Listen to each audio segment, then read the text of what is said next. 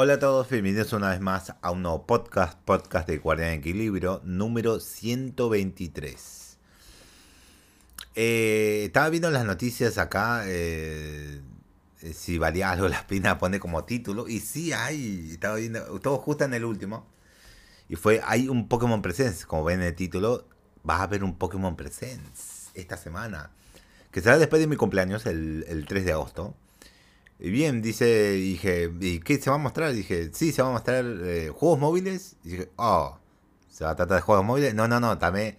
Eh, y, y, juegos incluyendo a Scarlet y Violet. Ah, me salvé entonces. Ah, entonces sí, sí, sí va como cosa. Si no, no lo pondría, pero igual. Los juegos móviles, eh, a menos que anuncien uno nuevo, digamos, solo me interesa Pokémon, Pokémon Go. Los demás, como que mm, todavía no le di mucha bola o no tengo mucho tiempo para, como, para jugarlos en sí. El Pokémon Masters, eh, maestros así, no, no, no me interesa mucho ese Pokémon. Y después el otro Pokémon MOBA, creo que es copia de LOL.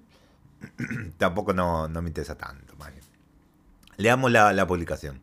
Anunciamos por medio de sus redes sociales el siguiente Pokémon Presence se llevará a cabo el próximo eh, miércoles 3 de agosto de 2022 a las 6 a.m. hora del Pacífico. Eh, este evento se transmitirá, se transmitirá en el canal oficial de, eh, de Pokémon en YouTube. Aunque los detalles son escasos, se ha mencionado que Pokémon Present estará enfocado en proporcionar nuevas información sobre las, sobre aplicaciones móviles y juegos, incluyendo Scarlet y Violet eh, ¿Acaso por fin se dará a conocer más sobre Pokémon Sleep? Ah, ese, Pokémon Sleep del sueño. Oh, casi me olvidaba de ese, eso que había anunciado Pokémon. O que suerte que Atomic lo recordó. Eh, el Pokémon Sleep, Pokémon Dormir. Medio raro eso. Eh, solo nos queda esperar un par de días para saber qué le deparará a la sede de un futuro. Y sí, esperamos que es lo que van a anunciar mm, el 3 de agosto. Esperemos, esperemos, esperemos, esperemos. Este sería el miércoles, el miércoles. Veremos a ver qué van a anunciar. Qué lindo van a anunciar. Así que pasamos a la siguiente noticia. Empleados de Ubisoft afirman que no han mejorado sus condiciones laborales. Y ya sería venir con el Ubisoft haciendo esas cositas. No, no, no puedo decir que es complicado hacer eso porque yo no tengo una empresa gigantesca de francesa y quiero mejorar las condiciones de, los empleados, claro. Pero anda a saber cuántos esfuerzos hicieron Ubisoft. Fueron pocos, tal fueron mínimos, tal fueron ninguno. No lo sabemos porque no estamos dentro de la empresa y los empleados no pueden difundir. Bueno, esta se filtra solamente o medio anónima, anónimamente, sí, pero no pueden difundir mucha información dentro de la empresa, claro. Con el fin de combatir las eh, injusticias laborales, se creó la cuenta de A Better Ubisoft en Twitter, misma que se compone de tanto de trabajadores actuales así como antiguos de la desarrolladora para dar testimonios. Aunque ha pasado un año desde que la carta abierta se firmó, los ejecutivos no han cumplido con una nueva con una sola demanda por parte de los empleados. Aquí eh, su, nuevo, su nuevo testimonio. Hay otros testimonios. Hace un año que firmamos nuestra carta abierta a la gerencia de Ubisoft pidiendo mucha más acción para abordar el abuso y esta establecimiento nuestra, eh, nuestras cuatro demandas clave. Ninguna de nuestras demandas han sido cumplidas. Y eh, que dice, eh, eso es lo que dijeron ya en el tweet. Ya ahora, además de esto, se abordan una vez más los eh, cuatro puntos claves que no se han con, concretado. El primer de ellos es dejar de promoverla a los delincuentes conocidos como un eh, delincuentes conocidos de un estudio a otro sin repercusiones. Después se pide un asiento colectivo en la masa para tener opinión significativa sobre cómo Ubisoft avanza y eh, avanza. También se habla de la colaboración entre industrias para acordar un conjunto de reglas básicas y procesos que los estudios puedan usar. Por último, está el involucrar en gran medida a los empleados en puestos no ejecutivos y representantes sindicales. por ahora se confirma que el 25% de personas que firmaron el año pasado ya no están trabajando ahí. 25, ¿eh? 25. No el 100, solo 25. A su vez, el número de mujeres contratadas es muy bajo para el estándar de una compañía. Mm. está, está, muy difícil eh, Ubisoft de eso. Está muy difícil. No sé cómo vaya a ser. No creo que se está se hierva la olla y se destape como pasó en Blizzard. Pero no lo sabemos. Tal vez lo haga. Eh, tal vez lo pase en, en Ubisoft. Tal vez no. No lo sabemos. Pero está difícil la cosa. Está difícil ahí. Está difícil la cosa. Pasamos a otra noticia. Eh, bueno, es, ya sabemos esto, pero vamos a mencionar de nuevo. Sony menciona, ¿no? Que, bueno, es porque esto ya lo escuché por el tema de pseudoanalistas. Si quieren, vayan si pseudoanalistas en YouTube o eh, el canal de Gran Ken. Eh, el gran, no sé cuál de los dos creen que habla de videojuegos. Creo que es el uno, no me acuerdo muy bien. Y el otro habla de cine, más bien, todo de películas, eh, el universo de Marvel y de y de cosas de, de DC. pero ya muchas veces que lo menciona esto, yo también ya me lo sé de memoria. Sony menciona que los. Y también lo mencionó Sony también. Sony menciona que los servicios de suscripción podrían reducir la calidad de un juego. Creo que le dijeron anteriormente que sí, si haríamos eso, ponemos una suscripción como Xbox, la calidad de los juegos que haríamos para ese servicio sería mínima. Reducir drásticamente, claro. No, no sería lindo hacer eso, claro usualmente, pero están ahí medio que no lo repiten de nuevo que no pueden hacer eso. Así que durante el evento de CADE, no sé cuál evento es ese, eh, se eh, encuestó recientemente a los principales líderes de la industria de los juegos sobre la propuesta eh, de compra de Activision Blizzard por 68.700 millones de millones de Microsoft. Una de las respuestas de Sony Indies fue la importancia de Call of Duty y los, con, eh, y los comentarios sobre los juegos AAA frente a los, a los basados en una suscripción. Eh, eh, esto es lo que comentó el asesor legal de Sony Interactive Entertainment, Levi y Solomon. Si bien Sony está de acuerdo con lo que los servicios de suscripción compitan con los juegos comprados por una tarifa única, los costos inmediatos más bajos de los servicios de suscripción para los consumidores pueden hacer que los editores eh, recuperen una inversión significativa en títulos, vendiéndolos por una tarifa inicial no competitiva. Esto puede perjudicar a los consumidores al reducir la calidad. Ante esto también se hacen hincapié en que la manera en que su PlayStation Plus aborda... Bueno, eso ya terminé eh, el comentario de consumidores a reducir la calidad. Hasta ahí ya terminé. Esto ya es otra cosa ya. Eso, el anterior fue el comentario que dijo.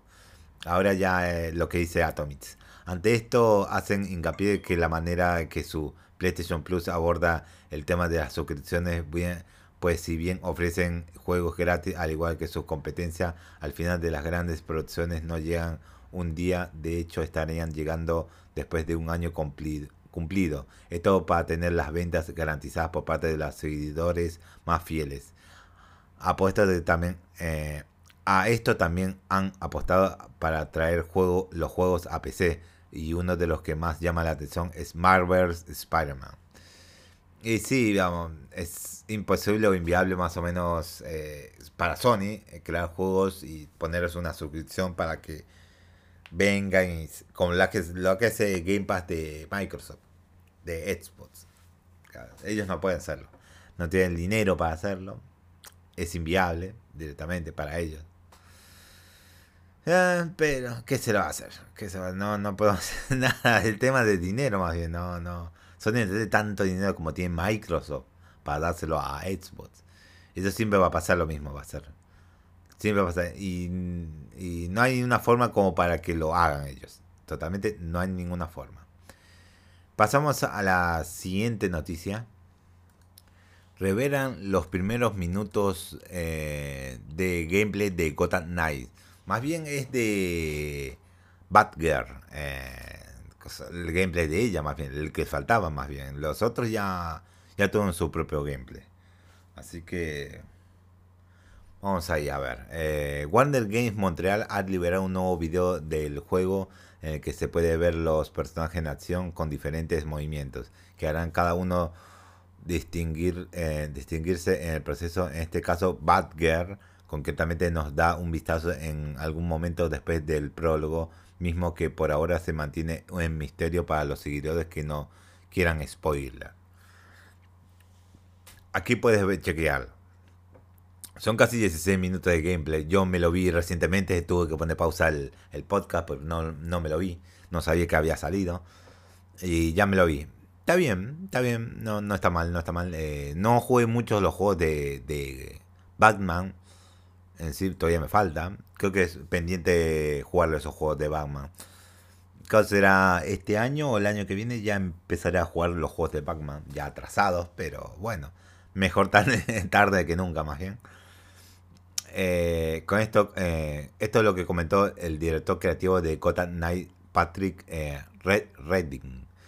Ya, somos, ya son increíbles el comienzo del juego y no se trata de que sean inter, ineficaces como luchadores contra el crimen, todo lo contrario, todos, los, todos son efectivamente graduados de la escuela de Batman. Entonces cuando comienzan son más similares en el sentido de que tienen muchas de estas herramientas básicas de combate y sigilo y moverse en el mundo y usar su eh, garfio y luego que el transcurso transcurso del juego divergen por completo en su propia propio sabor de lo que debería ser un caballero oscuro. Recuerde que el videojuego se lanzará el 25, de octubre para las consolas actuales de generación y PC. Eh, está cada vez más cerca del 25 de octubre. Veremos a ver si se lanza ver y qué, qué recibimiento recibe. Pasa a la siguiente noticia. Eh, Digimon Survive sufre de review bombi.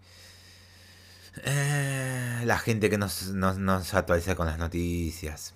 Es una lástima, bien. ¿Por qué esta razón? Porque yo tuve que leer este informe porque me llamó mucho la atención cuando vi el título. Aunque por el momento las que... Eh, no, vamos a empezar al principio. Después de años de espera y múltiples retrasos, Digimon Survive eh, por fin llegó al mercado de los videojuegos a finales de la semana pasada. Sin embargo, las primeras impresiones del público fueron todo menos positivas. Horas después de su lanzamiento oficial, Metacritic comenzó a llenarle con cientos de críticas negativas que acusan al juego de marketing falso. Yo no creo, yo no creo, yo no creo. Aunque por el momento las clasificaciones de Metacritic para Digimon Survive en Nintendo Switch, PlayStation 4, Xbox One y PC se encuentran en un rango de entre los 60 y 80 puntos. Las primeras impresiones dejan, eh, dejaban claro que los fans no estaban contentos, contentos. En su momento vimos números rojos en su puntuación de 1 de 10. Acá puede verse Metacritic la puntuación de los usuarios que es 0,9, 1,6 de las diferentes consolas, 0,5 y uno solo, un solo punto. Eh, a darle vistazo a las reseñas de los fans se puede apreciar que cierto público, cierto público, veo que no es todo, pero cierto público no está contento con el hecho de que Digimon Survive es una novela visual antes que un RPG de estrategia. Recordemos que cuando el juego se reveló en 2018, los desarrolladores señalaron que, esta entrega combinaría varios estilos de juego. Sin embargo, en los últimos años este mensaje cambió para aclarar la dirección del título. Incluso hace un par de meses durante el Digimon Com, el productor de este juego dejó claro que Digimon Survive sería 70... Yo recuerdo este, esta noticia sería 70% una novela gráfica y 30% un RPG de estrategia. No, no, hay problema si el juego no es de, tu agrado. Sin embargo, acusar a los desarrolladores de publicidad falsa y cuando el mensaje de los últimos meses ha sido bastante claro, está fuera de lugar. Bueno, solo espero que sean muy poquitos y la mayoría sabía que no le gustó el juego, pero no es para atacar el juego de Digimon. No esperé que sea un RPG, 100%. Además, dense cuenta que cosa que estos juegos RPG se están muriendo. cada vez hay menos usuarios que les gusta. Digamos, no, somos muchos usuarios que nos gusta ese RPG. Sí, está bien, está bien, pero es una lástima porque el RPG no es, vende bien en Euro, eh, Europa o América más bien. No vende tan bien, digamos, pero no, pero los juegos de Nintendo. Sí, eso está bien, pero los juegos más o menos de antaño como los Digimon o Shin Tensei no venden tan bien, más o menos. Eh, se vuelcan más al shooting o juegos multijugador más bien.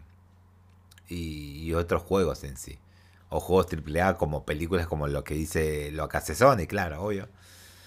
Pero bueno, no venden también. Es una lástima que la industria no, o más bien la fanaticada, los usuarios o el de la nueva generación también, que ya están ya a sus 15, 18 o 20 años, no quieran ya RPGs. Es una lástima que no compren RPGs. Pero en fin, es así la cosa más bien. Eh, Digimon Survive ya está disponible en PlayStation eh, en la pasada generación de consolas, Nintendo Switch y PC. Y sí, ¿qué se lo vamos a hacer? Eh, publicidad falsa no creo, porque si se vieron el trailer y solo compraron el juego solamente por el trailer de 2018, eh, Dios mío. solo pegarte un trailer. Al momento de comprar un juego es una inversión. Tenés que ver si te gusta el juego o esperar antes que salga el juego, ver si está bueno o no. Si no está bueno, no lo compres ni comentes nada. comenta tal vez algo en Twitter y, ya está. No, no es para tirar el review bombi a, a Metacritic al juego. Es así, es así. No, no esperes gran cosa de. Es una. Y sigo diciendo, y lo voy a seguir diciendo en todos los podcasts. Es una lástima que los fanáticos eh, tengan muy, muy limitada su su biblioteca de juegos de para querer jugar, digamos, eh, ¿cómo decirlo? De nuevo, bien. Eh, que sus límites de juegos sean muy pocos, en vez de abrirse a un campo enorme de otros juegos y probar nuevos juegos, o ver o reseñas, o, top de juegos, eh, eh, ampliarte más en, en la, en, en los, todo tipo de juegos que hay, más bien. Yo me amplié mucho y, compré varios, y ahora estoy gozando de esos juegos más bien porque eh, porque cosa que hoy en día los juegos están medio caritos y, y si esperas para algunos años rebajan el precio y una que otra cosita. Yo espero espero. Yo la añado a mi lista de deseados en Steam y yo espero hasta que un día baje suficiente precio y lo compre tranquilamente bueno pasamos a la siguiente noticia eh, no entendí esto pero jugadores no quieren que Moya modere los servidores de Minecraft por lo que leí en esto, Microsoft que moderar los servidores de Minecraft. Creo que más bien por los insultos y todo el bullying que hay en, dentro de Minecraft. Es por eso que quieren moderarlo. Y los fanáticos creo que no quieren que... Bueno, dice que Moyan es culpable, pero no, no. En realidad es Microsoft que dice acá que fue Microsoft que quiere moderar los servidores. Desde su concepción, Minecraft siempre ha sido un videojuego donde los usuarios puedan dar a conocer su libertad de expresión esto regularmente mediante el uso de servidores privados, no obstante parece que los mismos se encuentran en peligro, dado que la propia Mojang tiene la iniciativa de ingresar a ellos y empezar a moderarlos de forma constante. Los usuarios se unieron mediante un hashtag titulado Save Minecraft, apostando que la decisión afectará a diferentes, eh, diferentes comunidades dentro del juego siendo así una violación a sus métodos de juego y además. Está claro que uno de los youtubers más famosos del juego, Taylor and Menon Harris, no lo conozco, discúlpeme que no lo conozca, no lo conozco. Eh, acá comenta, si Moyan piensa que todos los codificadores expertos que están en contra de este sistema no intentarán avergonzarlos eh, rompiendo este sistema, apostaría en contra de Moyan. Aquí más comentarios.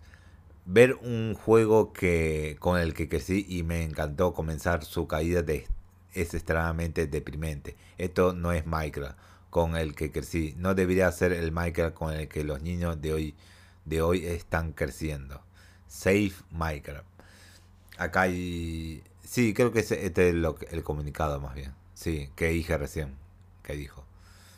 Acá otro. Si ven esto, si ven esto, publiquen algo con Save Minecraft. Si esto no le han hecho, no quiero ver que, que Minecraft tenga una actualización de censura. Eh, hashtag, eh, no, arroba Minecraft, también arroba Microsoft. Esto no es culpa de Moyan, es de Microsoft. Un video, el video muestra 1.19.1 en pocas palabras. Acá un resumen de, un capítulo de Bob Esponja que eh, los señores con traje que capitalizar Minecraft. Y, es un capítulo de Bob Esponja cuando eh, Don, Angrejo, si es que vieron Bob Esponja. Recuerdo el capítulo yo. No lo vi completo, pero más o menos en cortes así, medio clip, sí lo vi. Eh, vende su, eh, su tienda a un medio empresarial que ya no le dan amor, está todo empresa, todo serio. Y medio calamarro tiene su miedo a ellos. Trata de decirle que eh, sí, estoy contento, pero no, no estoy contento. está bueno, está bueno el clip, está bueno. Con de fondo poniendo una, una aldea de Minecraft, de fondito. Está bueno. El enojo de, en el hashtag se debe a la actualización versión 1.19.1 del miércoles pasado para Minecraft Java Editions.